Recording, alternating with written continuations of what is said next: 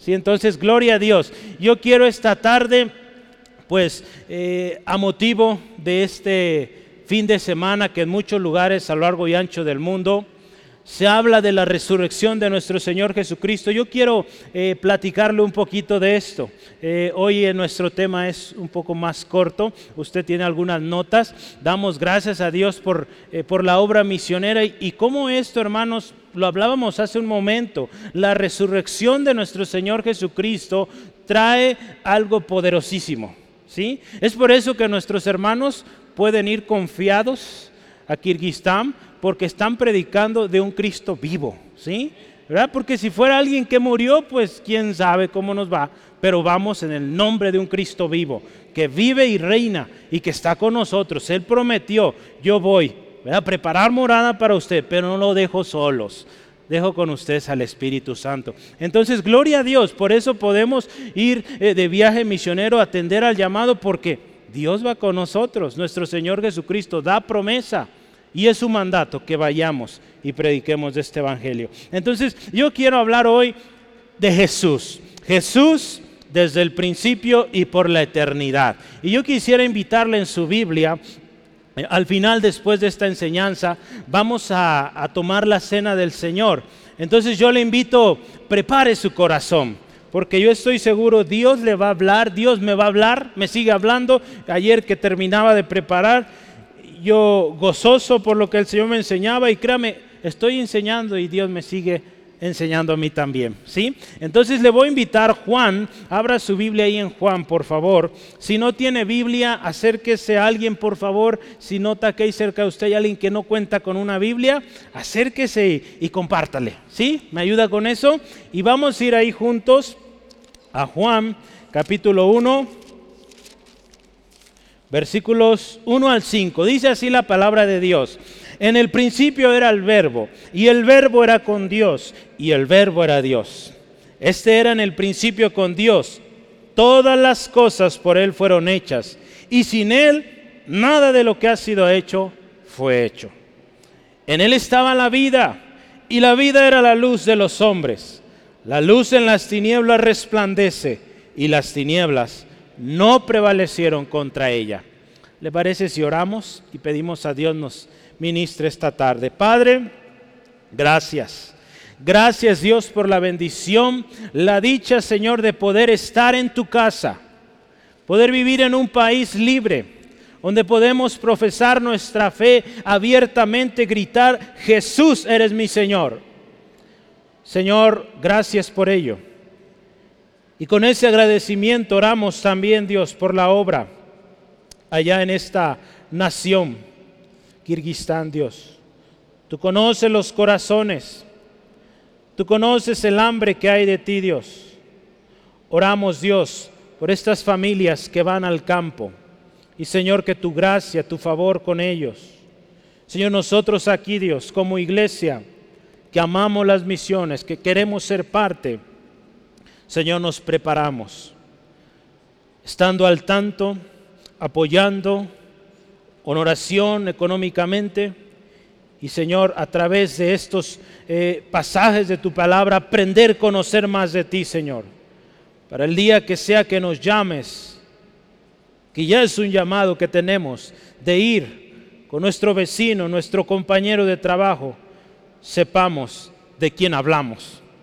Señor Jesús, Gracias. Espíritu Santo, toma el control y guía este tiempo.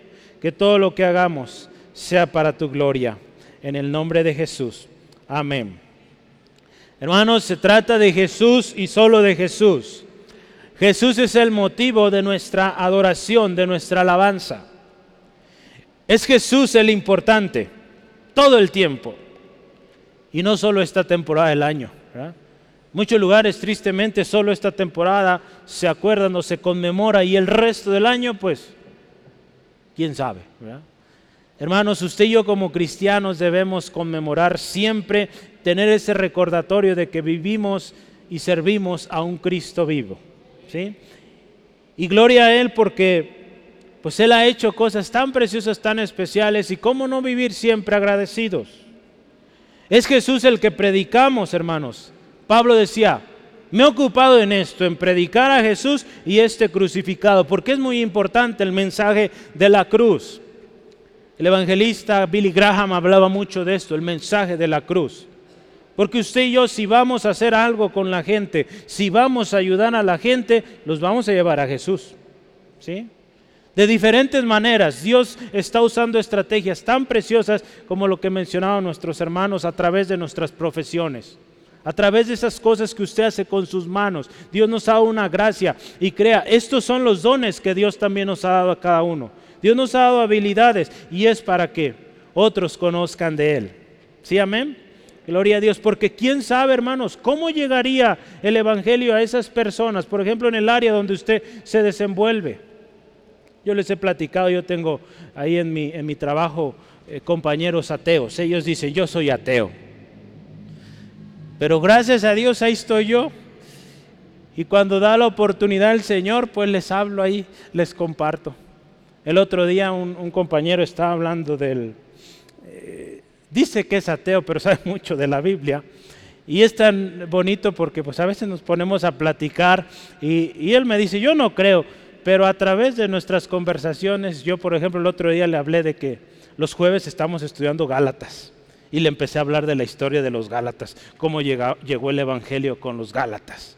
Fue Pablo que fue a ese lugar y llegó el Evangelio y había varios pueblos. Galacia es una provincia y, Pablo escribió una carta y esa carta es una carta preciosa que habla de la justificación solo por fe y no por obras. ¿Sí? Entonces tú no tienes que esforzarte para ganar tu salvación, no, ya fue pagada, Cristo la pagó en la cruz del Calvario. ¿sí? Y si somos salvos es por gracia, no porque tengamos que hacer aquí y allá, no, gloria a Dios, Cristo ya lo hizo. Entonces Dios nos va a dar oportunidades, hermanos. Ahí donde usted trabaja, ahí donde usted sirve, ahí usted puede compartir el Evangelio. Y de eso hablamos, hermanos, porque Jesús es el importante. Es Jesús el que proclamamos. Es Jesús nuestro ejemplo y nuestro modelo a seguir. Es Jesús nuestro único y suficiente Salvador. El Evangelio que usted y yo hemos de, eh, de predicar a toda criatura es el Evangelio de Jesús. Y no se trata de un líder más en la historia, se trata de aquel que es desde el principio y por la eternidad. ¿Sí, amén? Gloria a Dios Jesús, hermanos, desde el principio. Los versículos 1 al 3 nos hablan, el principio era el verbo, en el principio dice la nueva versión internacional, ya existía el verbo en el principio. Cuando dice en el principio, habla ahí, recuerda Génesis 1.1. En el principio creó Dios los cielos y la tierra. Ahí estaba Jesús. Ahí introduce a Jesús. Antes de que existieran todas las cosas, Jesús está ahí siendo partícipe. Jesús está ahí presente en la creación con Dios, uno con Dios. La palabra griega que se usó para esto de el verbo es la palabra logos. Logos significa palabra o discurso. No se trata de una palabra solo hablada, sino también aquella que existe en la mente. Un comentario dice, al aplicarse al universo, tomaba el sentido del principio racional que gobierna sobre todas las cosas la mente de Dios. Ahí estaba presente. Jesús existe entonces, hermanos, desde antes de la creación. Él estuvo presente ahí en la creación. Y por él dice la palabra, todas las cosas fueron hechas. Cuando usted y yo vemos este pasaje, hermanos, y yo le invito, véalo así. Cuando dice Jesús está en el principio, de hecho antes del principio ya está, en la creación Él está, Él sigue ahí eso debe ser razón suficiente para que usted y yo creamos. Porque Él conoce todo. Él conoce la historia de la humanidad. Él le conoce a usted y a mí más de lo que nosotros podemos conocernos. Jesús existe ahí desde antes de la creación. Esta eternidad de Jesús, antes de la creación, tiene una trascendencia, hermanos, incomparable y de mucha confianza, crea que ninguna religión nos va a poder dar. Créame, ninguna religión te puede dar esa certeza, sino solo Jesucristo, porque Él está desde antes de la creación. Él estaba ahí. ¿Cómo no creer en Él, hermanos? ¿Cómo no rendirnos a Él? Solo Jesús está ahí desde el principio y por la eternidad estará. Dice ahí versículo Dios 2, perdón, dice que en el principio Él estaba con Dios. Ahí nos habla de su divinidad.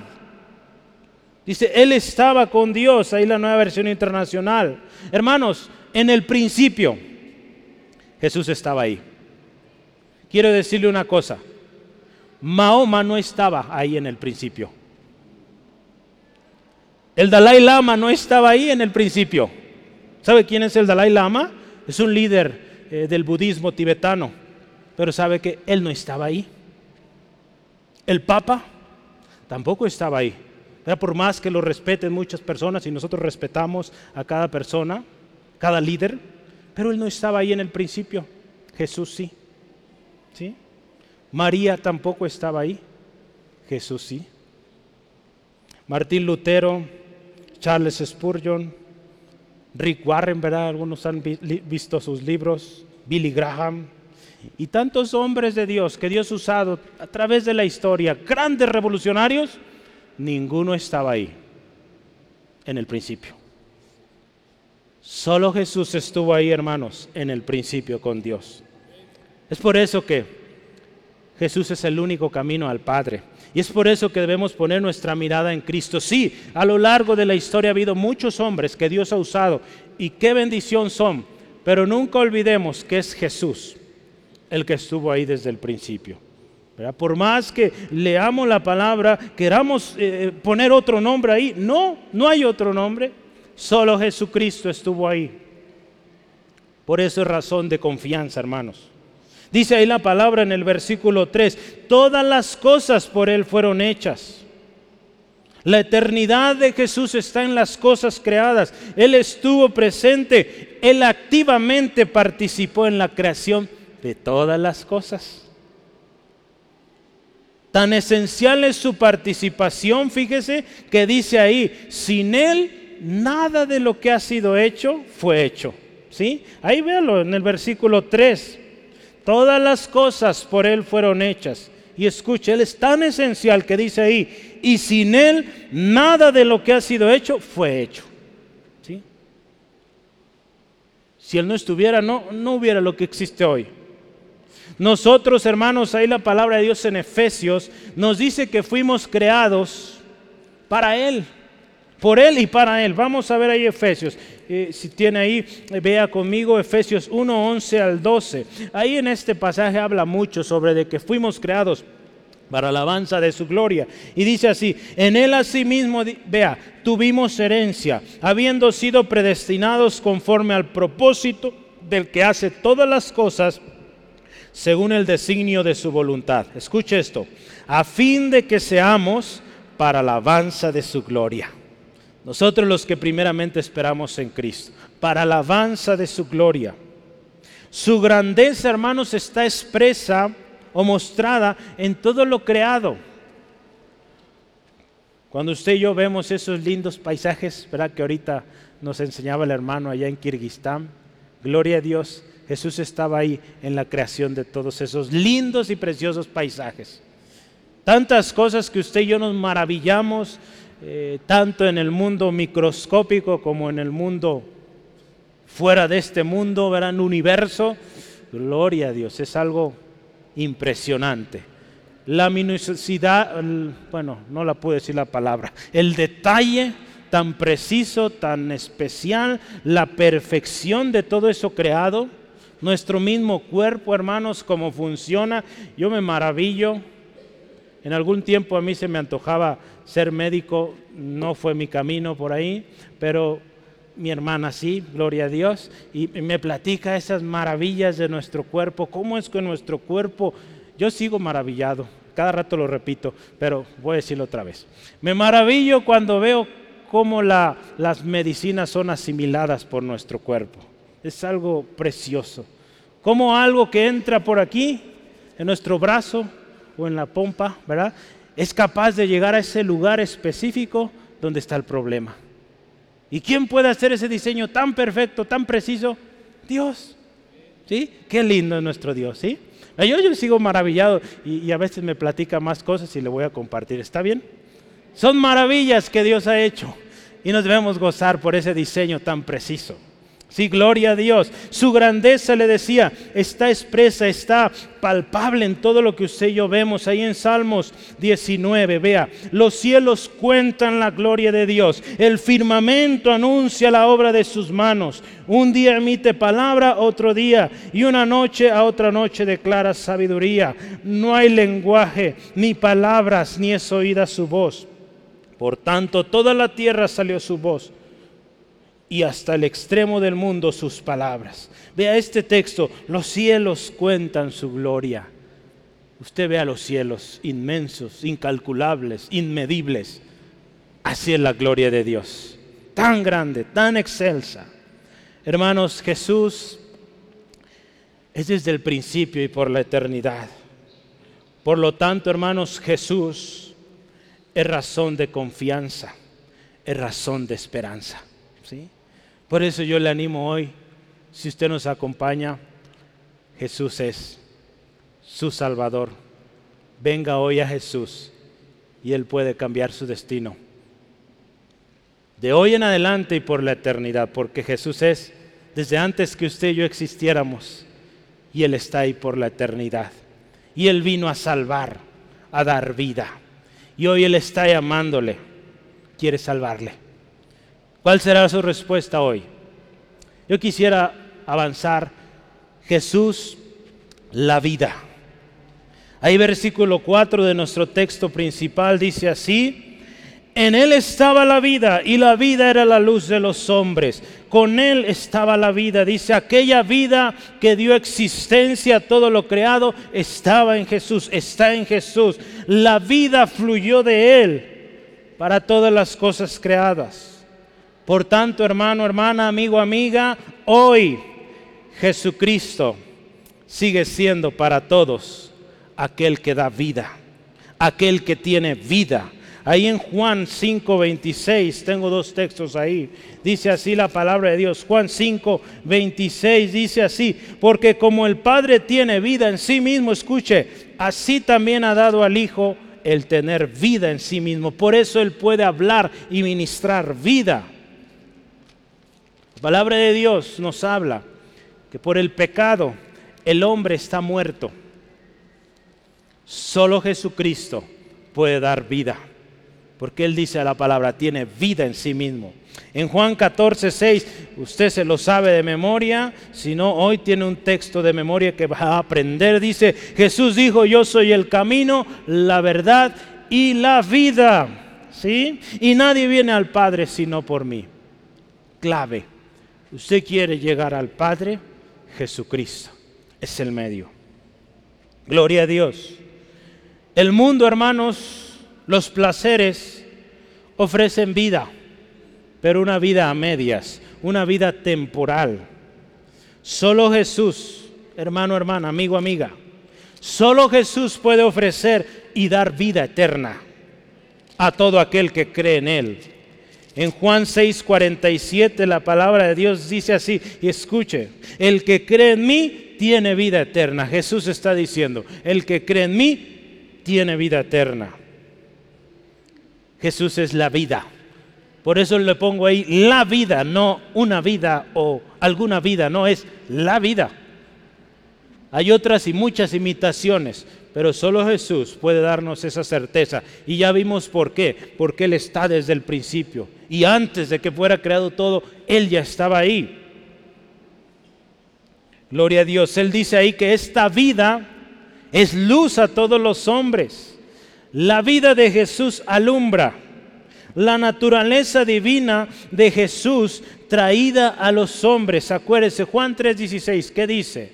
De tal manera amó Dios al mundo que dio a su Hijo unigénito, para que todo aquel que en él crea no se pierda, mas tenga vida eterna. Entonces, la gloria de Dios descendiendo a los hombres, para que todo aquel que en él crea no se pierda y tenga vida eterna. Jesús, hermanos, es la luz, la luz verdadera que alumbra a todos los hombres. Nuestro instituto bíblico, ¿cómo se llama? La luz de la vida. ¿eh? Porque está basado en este texto, Juan 1.9. Dice ahí, aquella luz verdadera que alumbra a todo hombre venía a este mundo. Este es el primer curso. Si usted no lo ha tomado, empezamos con Juan 1. Entonces ahí puede empezar. Gloria a Dios. Esta es la grandeza de esta vida que Jesús da. Que como lo veíamos está disponible a todo aquel que cree. Y esta luz, ¿sabe qué hermano? Es incapaz de esconderse. Esta luz es para que resplandezca, resplandezca. Por eso no la podemos guardar aquí en Guadalajara, ahí en el Salto. Tiene que ir a brillar a muchos lados. Gloria a Dios, ¿verdad? Gloria a Dios. Esa luz tiene que brillar, hermanos. Amén. Ahí en Mateo 5:14 Jesús está hablando y, y habla de esa luz que no se puede esconder. Dice así la palabra del Señor. Juan 5:14. Vosotros sois la luz del mundo. Una ciudad sentada sobre un monte no se puede esconder. Fíjese. No nos podemos esconder, hermanos. Esa luz que ha brillado en nosotros ahora fluye a través de usted de mí y no podemos esconderlas. Hoy esta vida abundante, hermanos, tiene que brillar en medio de todos los hombres. Yo quiero leer un texto más aquí en este, es Filipenses, Filipenses capítulo 2, versículo 14 y 15. Creo que al principio hablamos de esto. Por tanto, amados míos, como siempre habéis obedecido, no como mi presencia solamente, sino mucho más ahora en mi ausencia, ocupaos en vuestra salvación con temor y temblor. Yo estoy leyendo mucho antes. Era del 14 en adelante. Me adelanto. Dice ahí 14, haced todo sin murmuraciones y contiendas para que seáis, escuche esto, irreprensibles y sencillos, hijos de Dios, sin mancha en medio de una generación maligna y perversa, en medio de la cual, escuche esto, resplandecéis como luminares en el mundo. Ahí está, este era el texto que yo quería llegar. Eh, dice ahí, fíjese, en medio de una generación, dice ahí, perversa, donde cada quien busca su propio bien, cada quien busca la ventaja sobre otros, dice, en ese mundo así, ustedes brillen como luminares. Esa es la vida, hermano, hermana, amigo, amiga, que Cristo Jesús vino a dar. Una vida que sobresale, una vida que resplandece y que créame, la gente a su alrededor lo va a notar. Va a decir, esta persona tiene una luz que no sé de dónde viene, pero yo la quiero. ¿sí? Entonces, hermano, hermana, que la luz de Cristo sea visible en usted, en mí. Terminamos, Jesús, la luz.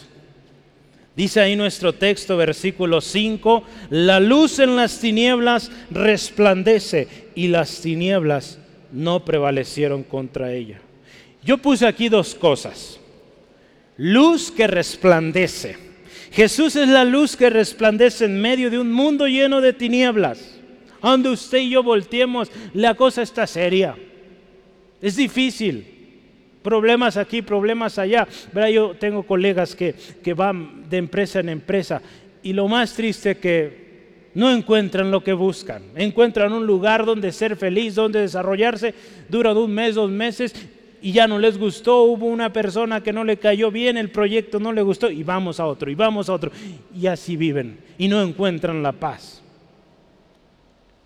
Pero la luz de Jesús es aquella que resplandece. Y todo aquel que cree en Jesús viene a esa luz y puede vivir en paz en medio del lugar más tenebroso si la luz de Cristo está con él, con ella. Hermano, la luz de Cristo, la función de esta luz es que alumbre, que esclarezca, que aclare, que revele. Este es el contraste, fíjese, del Evangelio. Escuche esto. Jesús es la luz. Y esta luz de Jesús nos hace caminar de manera correcta. En las tinieblas pasa lo contrario. Vea usted, es tan simple entrar a un cuarto oscuro. Empiece a caminar, lo más seguro es que cae. Se atraviesa un objeto y caemos. Hay luz, podemos caminar correctamente, ¿verdad? Entonces, la luz de Jesús es necesaria para caminar correctamente. Sin luz, estando en tinieblas, la dirección es incierta, es una pérdida. Lo más seguro es que nos vamos a caer. En Juan 3:20 al 21, vea qué dice. Juan 3:20 dice, porque todo aquel que hace lo malo, escuche, aborrece la luz y no viene a la luz, para que sus obras no sean reprendidas. Mas el que practica la verdad, escuche esto, viene a la luz, para que sea manifiesto que sus obras son hechas en Dios. Hay un texto más ahí, Juan 12, 35. Juan 12, versículo 35. La palabra de Dios dice así. Entonces Jesús les dijo, aún por un poco está la luz entre vosotros. Andad entre tanto que tenéis luz, para que no os sorprenda las tinieblas. Porque el que anda en tinieblas, escuche esto, no sabe a dónde va. ¿Sí? No hay, no hay visión, no sabemos a dónde vamos, vamos a ciegas. Hermanos, antes andábamos en tinieblas, ahora usted y yo andamos en luz. Dice la palabra de Dios, porque en otro tiempo dice, erais tinieblas, mas ahora sois luz en el Señor. Y dice ahí, fíjese, en Efesios 5:8, andad como hijos de luz. Debemos andar en luz, hermanos. Entonces, número uno, ya vimos Jesús, la luz, la luz que resplandece, que aclara, que revela. Pero una segunda cosa que nos habla ahí, si se fija versículo 5, dice, las tinieblas no prevalecieron. O sea, si ponemos eh, eh, el adjetivo ahí a la luz, es una luz que prevalece. ¿Sí? La luz de Cristo prevalece, hermanos. Las tinieblas no. Las tinieblas se van, cuando la luz de Cristo llega a un lugar. ¿sí? Ni prevalecerán ahí en Mateo 16, 18. Las puertas del Hades no prevalecerán contra la iglesia. No, hermanos. La luz de Cristo alumbra y nada lo erradica. La luz de Jesús sobresale, es superior a toda obra de tinieblas. Hermanos, usted y yo como cristianos tenemos una lucha. Una lucha, como nuestro hermano también lo comentaba hace rato, no contra las personas, no contra carne. Tenemos un enemigo. Si sabe quién es, ¿verdad? Satanás, toda obra de tinieblas, sus huestes, gobernadores y tanta cosa que hay ahí en el mundo espiritual. Contra eso es nuestra lucha. Pero ¿sabe qué? Solo la luz de Cristo es la que puede vencerlos. Aseguremos entonces que estamos en el lado correcto, en la luz, en Cristo Jesús. Andar en esta luz, hermanos, quiero decirle una cosa, y esto es muy importante. Si usted dice conocer a Cristo y no anda en luz, no hay evidencia de luz, está en tinieblas. Le tengo una buena noticia, hoy puede venir a Cristo y andar en luz. Juan capítulo, primera de Juan capítulo 2, vea esto, porque ahí debe haber evidencia. Juan, primera de Juan 2, 10 al 11. Es algo fuerte, pero tenemos que tenerlo claro. Dice ahí, el que ama a su hermano permanece en la luz y en él no hay tropieza, tropiezo.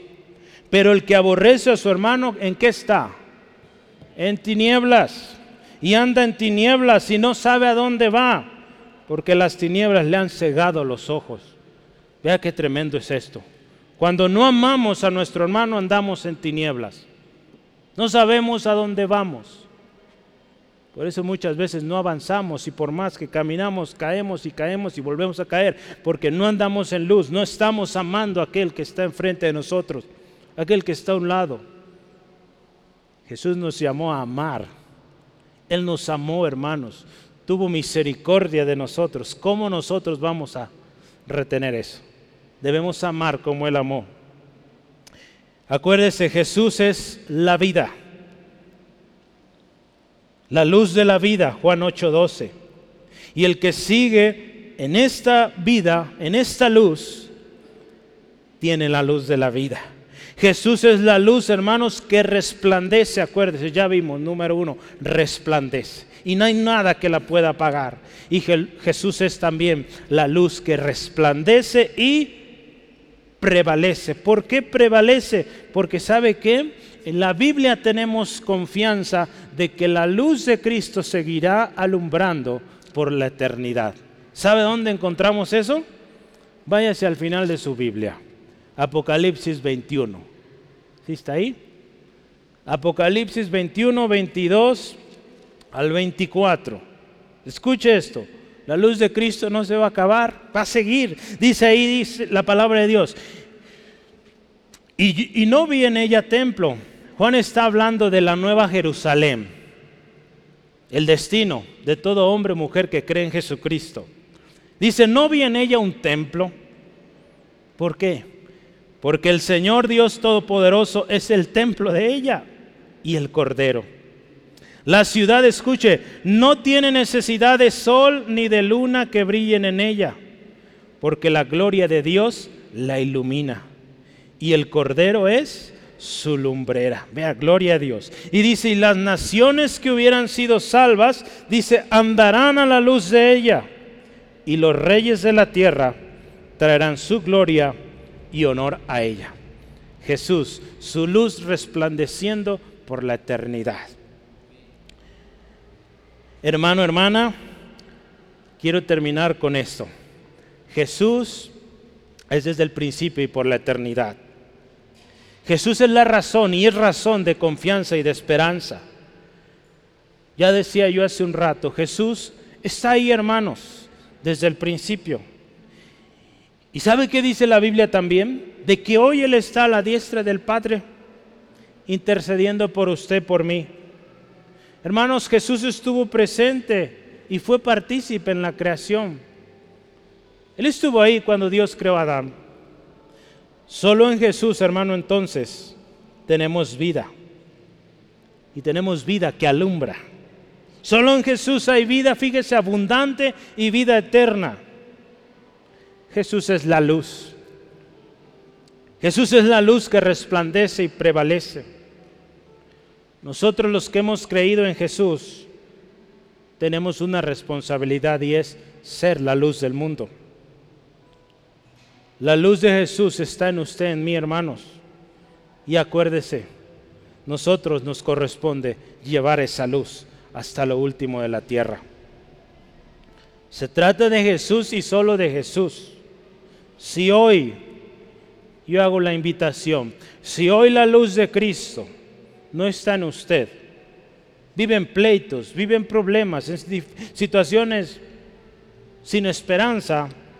Hoy yo le quiero invitar, venga a la luz. Jesús es la luz, la luz de la vida.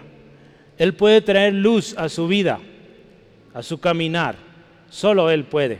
Créame, si usted ha buscado en diferentes lugares y no ha encontrado, hoy Jesús es la luz que usted necesita. Yo creo que aquí todos queremos y anhelamos esa luz, porque sin ella no podemos, hermanos. Yo quiero invitarle ahí donde está, por favor, cierre sus ojos. Cada semana hacemos una invitación. Si usted hoy nos acompaña por primera, segunda vez, tercera, y no ha hecho esta decisión, yo quisiera hoy invitarle porque hoy Jesús está aquí también presente. La palabra de Dios lo dice y es verdad que donde están dos o tres congregados en su nombre, en el nombre de Jesús, ahí está Él. Y hoy sabe que nos hemos reunido en el nombre de Jesús. Entonces Él está aquí. Y se lo puedo decir con seguridad porque podemos sentir su gozo. Podemos sentir su paz. Usted sabe cómo está la cosa allá afuera. Muy dura, muy tremenda. Pero aquí nosotros, con Jesús de nuestro lado, podemos estar tan seguros, tan en paz, que usted puede ver una sonrisa en nuestro rostro, una confianza que ningún lado va a poder encontrar. Y no es porque nosotros lo merezcamos. Al igual que usted y muchos, necesitamos de un Salvador. Un día decidimos venir a Él y decirle, Jesús, sé mi Señor y Salvador. Y esa luz vino a nosotros. Y hoy quiero invitarle que venga esa luz. La luz de Jesús resplandece, la luz de Jesús prevalece. A pesar de las dificultades, de lo oscuro que parezca el camino, si Jesús está con usted, usted tiene luz. Una de las funciones de la luz es indicar camino, mostrarnos por dónde es seguro. Si usted y yo tenemos a Jesús con nosotros, sabemos a dónde ir, sabemos cuál es nuestro destino. Y cuando vamos a tomar decisiones, vamos a la luz, a Jesús. Y Él nos indica qué hacer, cómo hacer. Es tan real que en la vida práctica usted lo puede llevar y Él será su luz. Si usted anhela con todo su corazón, ha buscado la luz de muchas maneras y no lo ha encontrado, yo y quisiera invitarle a tomar la decisión y decirle a Jesús que sea la luz de su vida. Porque usted y yo lo necesitamos. Créame, la cosa no va a mejorar.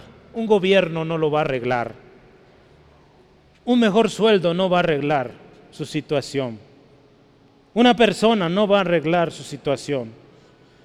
Solo aquel que estuvo desde el principio. Cuando todo se creó, solo Él puede ayudarle a usted, a mí. Si usted desea, dígale hacia Jesús, ahí donde está. Dígale, Jesús, yo quiero esa luz. Jesús, reconozco que soy pecador, que mi pecado me separa y no puedo ver.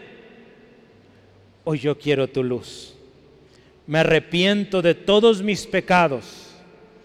Y hoy te digo, Jesús, sé mi Señor, mi único y suficiente Salvador personal. Sé mi luz de hoy en adelante. Y aunque el mundo a mi alrededor esté en tinieblas, yo voy a verte a ti, que eres mi luz. La luz verdadera, la luz que alumbra en toda oscuridad. Y yo quiero invitarle a usted que hizo esta oración, empiece a darle gracias. Quizá usted dice, pero solo lo dije. Créalo y dígale, gracias Dios porque tu luz irá conmigo a donde quiera que vaya. Gracias porque tu luz hoy me alumbra, mañana también y siempre. Gracias Dios. Y hagámoslo juntos ahora todos. Hagamos un compromiso Hoy es nuestro domingo misionero. Hagamos un compromiso de ser luz en donde quiera que vayamos. Que sea que el Señor nos manda a Asia, a África, a Europa, a Oceanía, nuestro continente, o que nos mande ahí en nuestra colonia, nuestro vecino, en el trabajo donde te desempeñas, hermano, hermana, que seamos luz y que llevemos la luz de Cristo y que la gente conozca de Jesús, porque hay amor en nosotros, porque andamos en luz. Gracias Dios por tu gracia infinita, en el nombre de Cristo. Amén, amén. Gloria a Dios.